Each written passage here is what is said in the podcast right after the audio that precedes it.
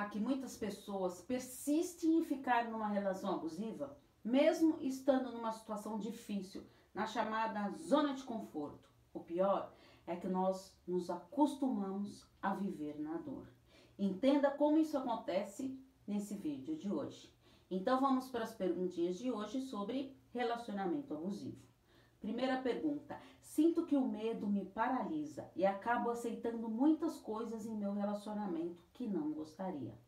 O medo, ele é um sentimento muito vivenciado num relacionamento abusivo. O medo ele parece algo inexplicável. Muitas vezes não consegue identificar de onde vem, mas sabe que acarreta dor, fragilidade emocional, instabilidade e vem aquela insegurança que parece que ó te paralisa. Quando você tem a percepção do que está aceitando, que está aceitando algumas situações, mesmo que não concorde e não queira, é aí que o medo do abandono ele se instaura. Esse sentimento de, de ser abandonado, ele vai alimentando cada vez mais esse ciclo abusivo.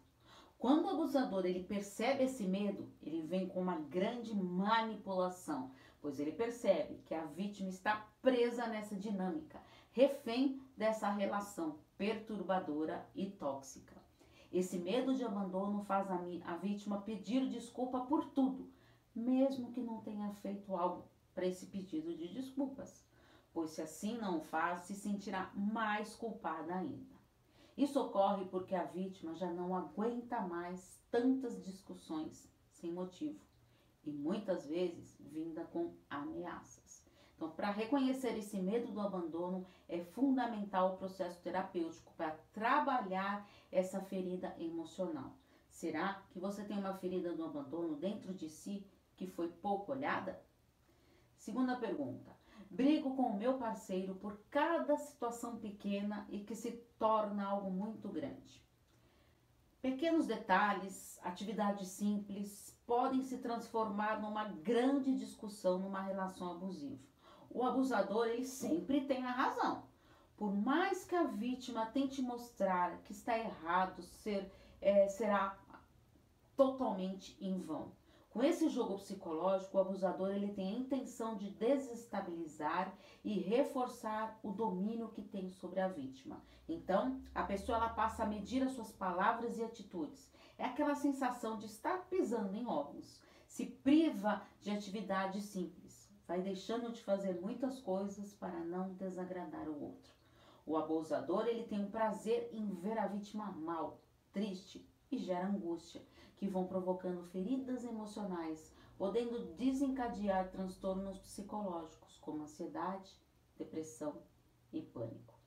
Terceira pergunta: tenho medo de não ser amada, que acabo sempre querendo agradar para não perder. O medo de não ser amado traz uma grande angústia e sofrimento. Ao perceber o medo de não ser amado, o abusador ele reforçará sem dó e nem piedade, fazendo você acreditar que não é tão bom o bastante para ser amado por uma outra pessoa e que ninguém e será e, e, e por mais ninguém e será capaz de te amar também. Por isso, só lhe resta aceitar isso e ficar ao lado dele.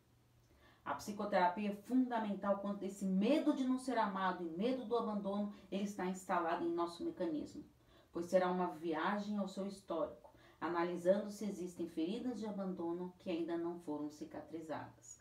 Com essas feridas vem muito sofrimento e assim vai se aprendendo que amar dói. Através desse amor doentio aprendido, a pessoa se coloca com mais facilidade em lugares conhecidos, mesmo que sofridos e terá muita dificuldade de enfrentar essa situação. Quarta pergunta: Por que acho que ninguém no mundo é capaz de me amar? Quando o abusador ele percebe que a vítima está no mecanismo do medo, ele se aproveita dessa situação e reforçará a ideia de que você não será mais amado por ninguém, até mesmo que ninguém te amará como ele. Assim surge o questionamento. Será que ninguém no mundo é capaz de me amar? Esse argumento que tanto fica na nossa mente serve para te convencer e fazer você realmente acreditar nessa crença de que ninguém mais irá te amar. E isso acontece devido à sua fragilidade emocional que está instalada aí dentro de si. Reflita nesses pontos, mas seja sincero consigo mesmo. É familiar para você amar e se sentir abandonado? Você se ama? Como você se ama?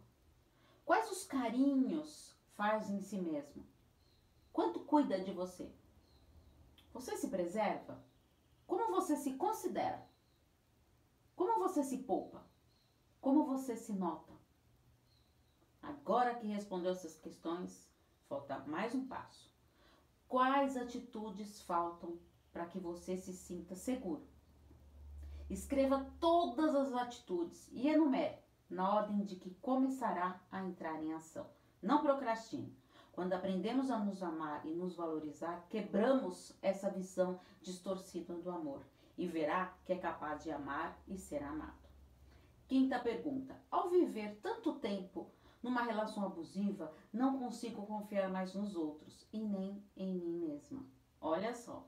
Muitas vezes o abusador ele tem a tendência a projetar no outro aquilo que não consegue lidar dentro de si. Na verdade, não confia em si mesmo, em seu potencial e não encarando isso, ele faz de tudo para quê? Desestabilizar a vítima. É fundamental entender que não se deve permanecer refém dessa dinâmica abusiva. O medo da mudança é algo gigantesco, mas necessário. Afinal, foi tanto tempo nesse relacionamento abusivo, não é mesmo? O medo das agressões, das violências, das brigas intermináveis.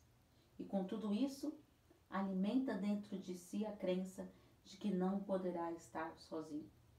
Lembre-se que não existe solidão pior do que estar ao lado de alguém que lhe trate com tanta indiferença e que não te considere. Reconheça os seus limites e comece a se respeitar, investindo em si diariamente. Lute por reconquistar a confiança em si mesmo.